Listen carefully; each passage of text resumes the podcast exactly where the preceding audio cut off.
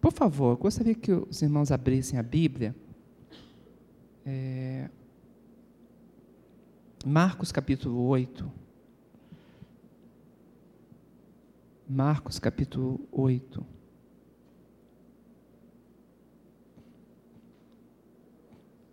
A chamada do Senhor, chamada ampla de Jesus Cristo, diz bem assim, Mate, é, Marcos capítulo 8, a partir do verso 34. E chamando a si a multidão com os seus discípulos, disse-lhes: Se alguém quiser vir após mim, negue-se a si mesmo, tome a sua cruz e siga-me. Porque qualquer que quiser salvar a sua vida, perdê-la-á. Mas qualquer que perder a sua vida por amor de mim e do Evangelho, esse a salvará. Pois que aproveita o homem ganhar todo o mundo e perder a sua alma? Ou que daria o homem pelo resgate da sua alma? Porquanto qualquer que entre essa geração adúltera e pecadora, se envergonhar de mim e das minhas palavras, também o filho do homem se envergonhará dele, quando vier na glória de seu Pai com os seus anjos. Palavra séria, forte de Jesus Cristo. Jesus nos diz que ele vai voltar. Esse é o assunto que nós vamos tratar hoje e também um pouco mais adiante. Jesus deu a palavra dele que ele está para retornar. Algumas pessoas dizem retornando, como se estivesse no caminho, né, viajando do caminho. Não é muito correto falar retornando ou voltando. Na verdade, ele vai voltar, ele irá retornar.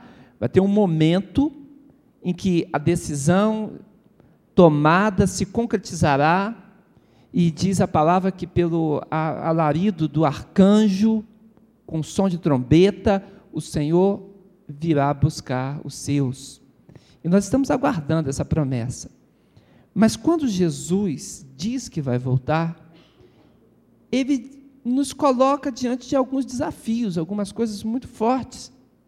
Ele diz: Olha, não pode se envergonhar de mim, porque a vida tem as suas tentações, nós temos as pressões da vida, as lutas estão aí. E o Senhor diz: Olha, quando você estiver em embate com o mundo, quando você estiver na sociedade, quando você estiver entre os seus, não se envergonhe de mim. Não deixe o testemunho de Cristo cair por terra. Porque ele diz que na volta, quando ele estiver aqui, que ele também, ele dessa forma estará atuando. Aquele que se envergonhar dele, ele também se envergonhará dessa pessoa. Porque este que se envergonha do Senhor, que não faz caso do, do Filho de Deus, esse que não busca o conserto com ele, é como se ele estivesse valorizando as coisas deste mundo ao invés da preciosidade da sua alma. E é uma troca de valores muito grande, e ela existe, e ela é real. Por isso ele começa dizendo: Olha, negue-se a si mesmo, tome a sua cruz e siga-me. Esse é o chamado do Senhor. Nós vamos observar hoje, peço que o, o, o Jorge coloque aqui para nos abençoar, que essa segunda vinda de Cristo, essa chamada de Deus para a segunda vinda, ela tem um peso solene, ela tem um desafio, e Deus nos chama para que o nosso coração esteja avivado para a volta dele.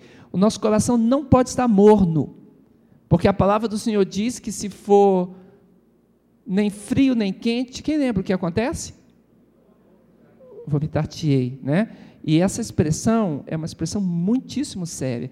O Senhor espera nos encontrar com o coração avivado diante dele. Vamos observar. Primeiro, esse texto de, de Marcos 10, 14, 45.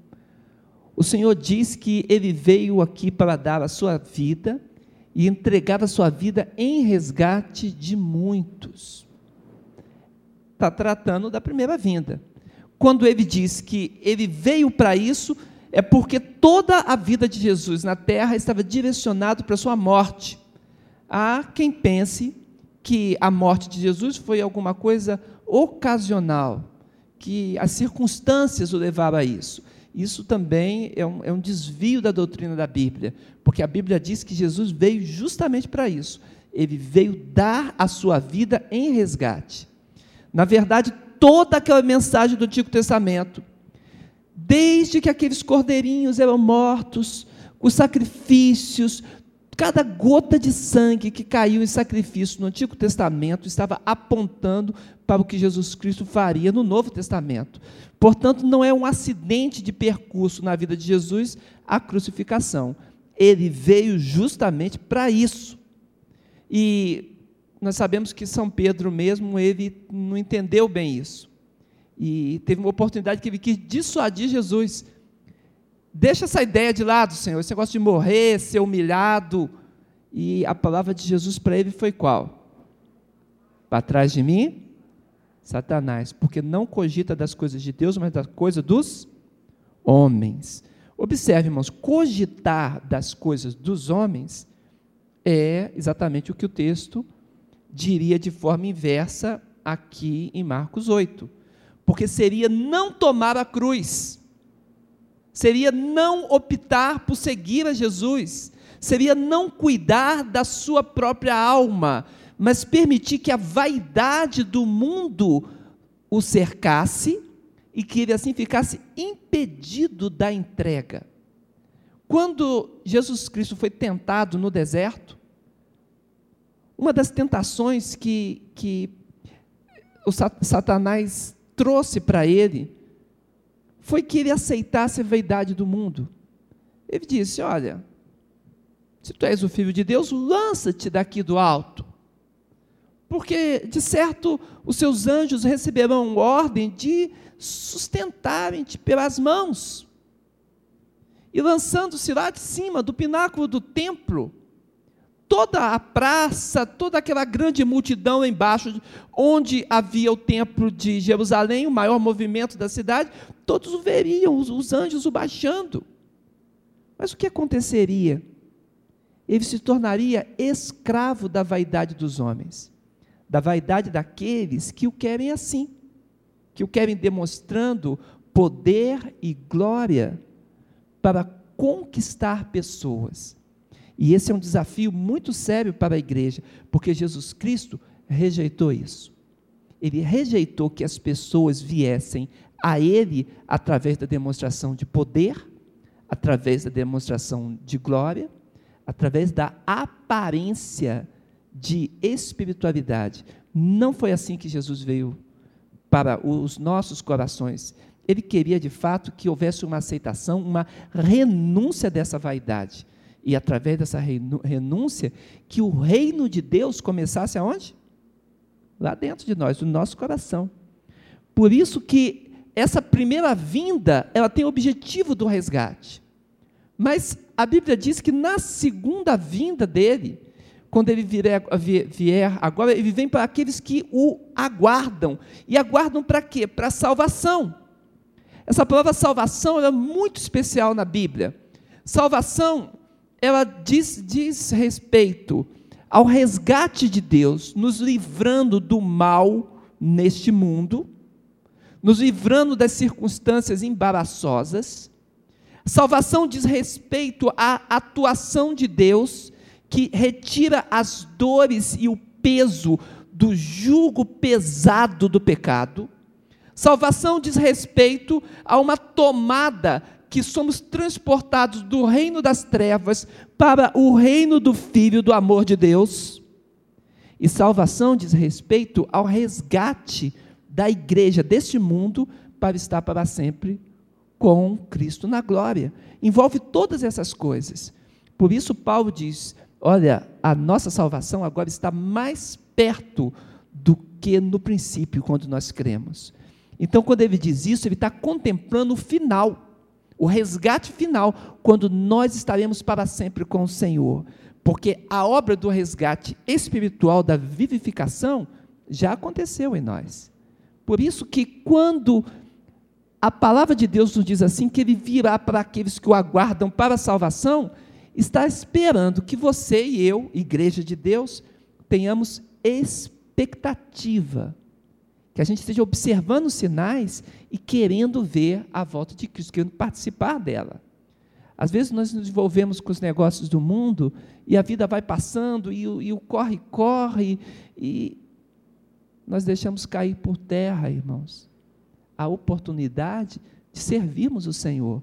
Os negócios desse mundo não podem embotar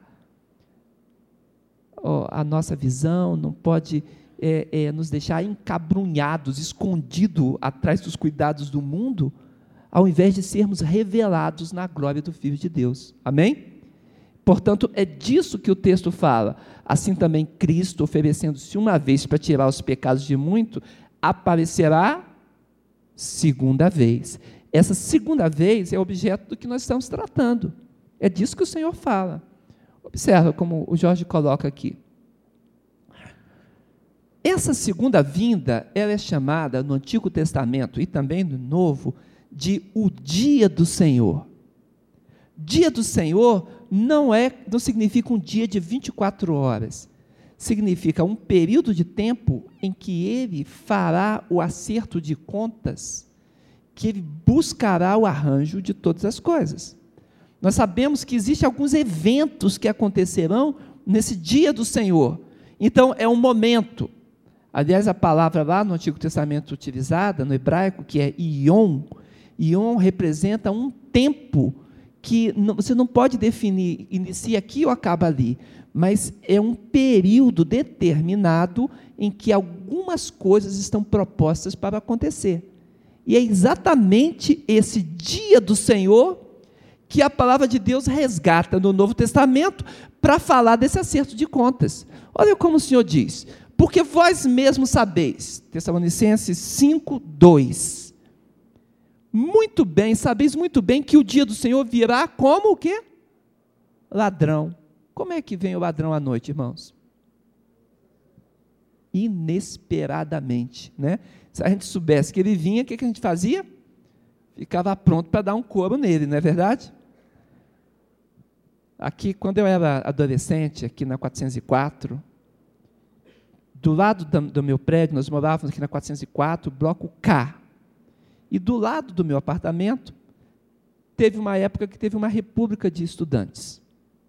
E era um pessoal da, da UNB, e tinha muito estudante, eu acho que uns 30 lá dentro. E a gente entrava ali, morava de porta com a gente, e era beliche para tudo quanto é lado, até no corredor tinha colchonete. E eles dividiam ali durante algum tempo e ficava ali, depois, quando terminou o curso, eles saíam, né? Mas eu lembro que um ladrão resolveu entrar naquele apartamento. Pobre ladrão. Ele subiu na, na naquela mureta do primeiro andar, não sei se vocês conhecem aqueles apartamentos da 404 ali, e conseguiu à noite chegar até a janela e foi andando naquela muretinha assim, até chegar na janela aberta. Só que quando ele estava chegando, um dos rapazes viu que ele estava chegando. Aí acordou todos que estavam ali dormindo e ficava aguardando o ladrão. E o coitado do ladrão, tem tanta pena de ladrão. Ele entrou pela janela, com muito cuidado, com um saco na mão, e deve ter se assustado com, com os beliches. Mas quando ele, ele não viu ninguém, quando ele entrou no corredor, irmãos, foi aquele grito: Peguei! E o coitado tirou uma faca da mão e ficou apontando, e todos eles rindo. Porque a maioria era filho de fazendeiro, eles tinham faca, tinham revólver, tinham de tudo ali. E eles ficavam rindo do, do, do bandido ali com a faca.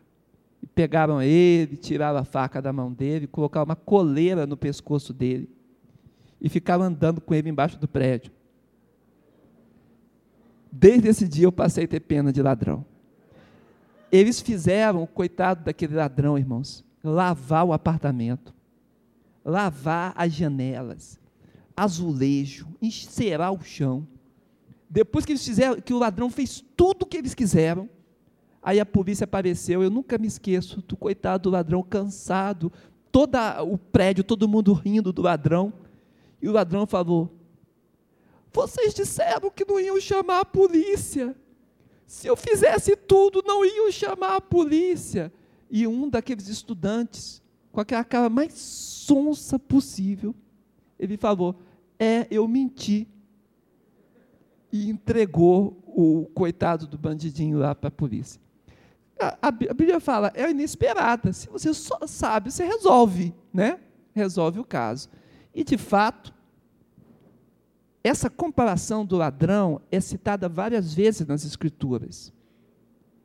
De maneira que nenhum dom falta, esperando a manifestação de nosso Senhor Jesus Cristo, diz Paulo, o qual vos confirmará também até o fim, para seres irrepreensíveis. É Pedro falando, no dia do nosso Senhor Jesus Cristo. Então o Senhor aguarda que a gente esteja ansioso, que a gente esteja com alegria esperando. Observa quando eu falo ansioso, não quero dizer estressado, né?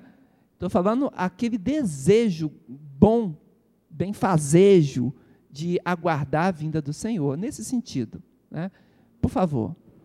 A vinda de Cristo é colocada muito claramente. Atos 1,11 aparece aqui o, a figura do, do, um anjo, dois varões do céu, conversando com os discípulos que acabaram de ver Jesus Cristo subir, ser assunto diante deles. E a palavra é a seguinte: Homens galileus, por que estáis olhando para o céu? Esse Jesus que dentre vós for recebido em cima do céu, há de vir como? Assim, da mesma forma que ele subiu, ele vai vir. Essa é a palavra do Senhor. Assim como para o céu o vistes ir. Aí Pedro diz que alguns ficam dizendo: Mas quando é que ele vai vir? Onde é que está a promessa da sua vinda? Algumas pessoas cansam-se de esperar o Senhor e não observam os sinais dos tempos, não veem as coisas que estão acontecendo, as profecias se cumprindo. E os corações, irmãos, das pessoas hoje estão prontos ou para Cristo ou para o seu inimigo. De forma que com o passar do tempo, as pessoas estão mais se aprontando para receber o Senhor ou mais se aprontando para negá-lo e para viver as paixões que o diabo, que Satanás coloca diante deles. A história da humanidade está chegando numa encruzilhada. Nós estamos caminhando para um momento de decisão. E Pedro, então, ele diz que tem gente que pergunta, porque desde a da época do, dos pais, dos nossos avós, eles já morreram. E as coisas estão iguais. Será que vai haver modificação com a volta de Cristo? Aí Pedro mesmo diz no verso 9: O Senhor não retarda a sua promessa, ainda que alguns a tenham por tardia. Sabe o que está faltando? Ele está dando oportunidade para que alguns possam ser salvos a demora, por assim dizer, da vinda de Cristo, é porque Ele está abrindo oportunidade para você, para que você possa receber Jesus, tomar uma posição do lado dele e não ser surpreendido, se encontrando em falta, sem um compromisso vitalício com Deus. Então, este é o sentido desse demorar, digamos assim, da volta de Cristo. Mas observe, irmãos, esse dia que Cristo volta, ele será também um dia de julgamento, é claro. A palavra de Deus diz, ele está esperando que o nosso coração seja ligado nele. Mas e quem não estiver ligado? Porque quando Cristo vier, as coisas vão estar acertadas. O apóstolo falando em Tessalonicenses 5, ele diz que é possível é possível que alguém esteja sofrendo para talvez ser quebrantado, mesmo no seu sofrimento, para que o espírito seja pronto para a época do juízo. Que o seu coração seja desperto, quem sabe pelo menos no sofrer. Isso que ele diz, entregue a Satanás. Pelo menos no sofrer, talvez, haja um resgate. Um ditado muito conhecido: se não vem pelo amor, vem pela dor. Seria uma interpretação desse texto bíblico. Mas esse julgamento ele será para aqueles que não estão com o coração firmes em Jesus. Porque é nos dito pelo apóstolo João que nós somos aperfeiçoados no amor de Cristo, para que no dia do juízo tenhamos o quê? Confiança, podemos manter confiança. Por que, que a gente pode manter confiança mesmo em meio ao juízo? Por quê? Por causa de João 3, verso 18. Quem crê nele não é o quê? Condenado. Mas quem não crê já está condenado, porquanto não crê no nome do unigênito Filho de Deus. Então, a condenação é a rejeição de Jesus, é aquela incredulidade não obediente, porque tem gente que fala assim: não, creio, eu creio. Não é assim, não. A Bíblia, quando fala em crer, diz você depositar a tua vida inteira para Ele, sem divisão. É segui-lo completamente. Crer implica tomar uma posição firme para com Cristo e andar com Ele. Então, se você crê, se você deposita a tua fé, o teu coração está nisso, então você terá confiança mantida no dia do juízo, sabendo que não serás envergonhado. Quem recebe Jesus assim? Faz assim com a mão, por favor. Amém? Você quer essa confiança de Cristo?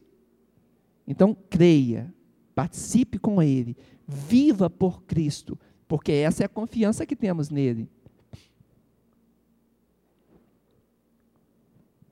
Mateus 24, 3, 8, diz Jesus Cristo, respondendo aos seus discípulos, ele fala, mas nós queríamos conhecer alguma coisa, saber quais os sinais, quando chegar a época da tua volta, como é que vai estar as coisas, que, que vai estar acontecendo. Aí Jesus fala para eles: olha, tenham calma, ninguém engane vocês. Eu vou dizer para vocês como vai ser as coisas. Vão ter pessoas que vão vir em meu nome e vão dizer bem assim: Eu sou o Cristo. Outro dia nós passamos um filme aqui, uma reportagem, e, e naquela reportagem, aquele cidadão porto-riquenho, ele dizia: Eu sou o Cristo. E já está amontoando uma, uma quantidade de seguidores. Ele é um milionário, uma pessoa que tem muito dinheiro. E ele está enganando e iludindo pessoas ao redor do mundo. Já tem alguns milhares de seguidores, chegando a mais de milhão. Como é que pode isso? Pode. Mas o Senhor nos disse que não deveríamos ser enganados. Aqui no Brasil nós temos, vocês conhecem também, né? Cidadão lá de, de perto de Curitiba, que diz também que é o Cristo. E de vez em quando aparece um ou outro. Irmãos, o Senhor diz: olha, vão vir e vão enganar. Na verdade, quando Cristo vier, não vai ser aqui, com essa carne, com esse osso, com esse sangue, não. Ele já morreu e já está com o corpo glorificado. Quando ele vier, ele vai vir nos encontrar nos ares com a igreja arrebatada. Quem diz glória a Deus? Amém, irmãos? E em seguida, ele então, ele virá aqui com poder e grande glória. A Bíblia diz que na sua mão terá um cetro de ferro. Nós vamos entender depois esse símbolo. O ferro na Bíblia significa que existe um subjugar, força para subjugar. A prata seria um resgate, mas não é isso. Ele vai impor então um reino. Por quê? Porque hoje ele reina pelo amor nos corações, mas quando ele vier, ele vai colocar as coisas em ordem. E aí acontecerá o juízo. Portanto, haverá engano, Ouvireis de guerra, rumores de guerra. Olhai, de Jesus, não vos assustei, porque é mistério que tudo isso aconteça, mas ainda não é o fim. Porquanto se levantará nação contra nação, reino contra reino, haverá fome, peste, terremotos em vários lugares. Não é pequenos terremotos, grandes. Está falando aqui em escala apocalíptica. As coisas estarão acontecendo. Mas todas essas coisas são o quê? Princípio das dores. E esse é o nosso discernimento. Aí que queremos chegar com o nosso estudo. O princípio das dores, a igreja vai passar. O princípio das dores, a igreja vai ver. Jesus está falando para a igreja. É claro que o arrebatamento vai acontecer antes do clímax da grande tribulação. Mas o princípio das dores, nós vamos passar. Vamos ver como igreja. E nós precisamos estar percebidos. Porque o nosso coração não pode esmorecer. Sede, pois, irmãos, pacientes. É a palavra de Tiago. Ele diz: aguardando a chuva temporã. Por que precisamos da chuva temporã, irmãos? A chuva temporã ela é muitíssimo necessária. Porque quando a gente vê sequidão, quando temos luta, quando temos enfrentamento do mal, quando temos problemas, nós clamamos a Deus, Senhor, envia chuva temporã. Senhor, me dá um refrigério, refresca a minha alma. Às vezes temos que passar lutas e lutas difíceis. A sociedade se embrutece no seu coração. Mas o Senhor nos chama, nos convida, e nós precisamos buscar de Deus esse renovo espiritual. Em Abacuque 3, o profeta diz assim: Eu ouvi, Senhor, a tua fama e temi. Aviva, Senhor, a tua obra no meio dos anos. Faze que ela seja conhecida no meio dos anos. Na ira, lembra-te da misericórdia. Observe, irmãos, esse é o clamor Aviva, Senhor, a tua obra no meio dos anos, no meio do tempo, antes que o tempo se complete, antes que seja o momento do juízo final, do julgamento de todas as coisas. Nós precisamos de Ti, Senhor. Precisamos porque as coisas vão apertando. E o nosso coração precisa ser renovado na nossa crença, na nossa fé. Nós precisamos ser despertos. Então, existe um clamor do coração. Abacuque está interpretando aqui, irmãos, esse tempo de sequidão. E ele diz: Aviva, Senhor, a tua obra. Ô Senhor, mesmo que seja o momento da demonstração da ira, do juízo, do julgar, mostra misericórdia. Você já clamou assim ao Senhor? Nós vamos clamar hoje por isso, amém? E vamos começar a perceber estes sinais que o Senhor está dando. Nós queremos introduzir esse assunto e vamos falar dos avivamentos também e por que eles acontecerão e de que forma é o avivamento do final dos tempos. Amém? Feche os teus olhos, por favor. Senhor Deus, louvado seja o teu nome. Ó Senhor, nós te damos graças, Senhor, pela tua mão forte na nossa vida. Ó Pai, nós precisamos do teu amparo, precisamos do teu cuidado, do zelo do teu espírito, Senhor. Precisamos ser cercados por ti. Ó Pai amado, a tua palavra diz que o anjo do Senhor acampa-se ao redor dos que o temem e os livra. Nós precisamos do livramento do teu anjo, Senhor. Ó Pai amado, a tua palavra falando, Senhor, através de Jesus Cristo, diz que ele viu o servo dele lá embaixo da figueira. Ó oh, Pai amado, ninguém sabia o que estava no coração de Natanael, mas o Deus poderoso sabe. E o Senhor sabe o que vai no nosso coração. Quando estamos, Senhor amado, no nosso quarto com luz apagada, quando estamos, Senhor amado, com a cabeça no travesseiro, as coisas que pensamos antes do sono, ou aquilo que faz fugir o sono, Pai. Ó oh, Pai, tu sabes todas as coisas. Quando estamos no enfrentamento do dia a dia, e o nosso coração clama por Ti, Senhor. Ó oh, Senhor, aviva o coração, aviva a Tua obra no meio dos nossos anos, no meio do nosso tempo, na necessidade, Senhor, da chuva temporando o teu espírito, que refresca a alma e nos faz dizer aleluia. Louvado seja o Senhor, porque Ele é bom e porque a sua misericórdia dura para sempre. Ó Pai, trata sobre nós, Senhor. Realiza aquilo que é teu. É o que clamamos no nome de Jesus. Amém, Senhor. Amém. Você pode dizer glória a Jesus? Glória ao Senhor, louvado seja o grande Deus.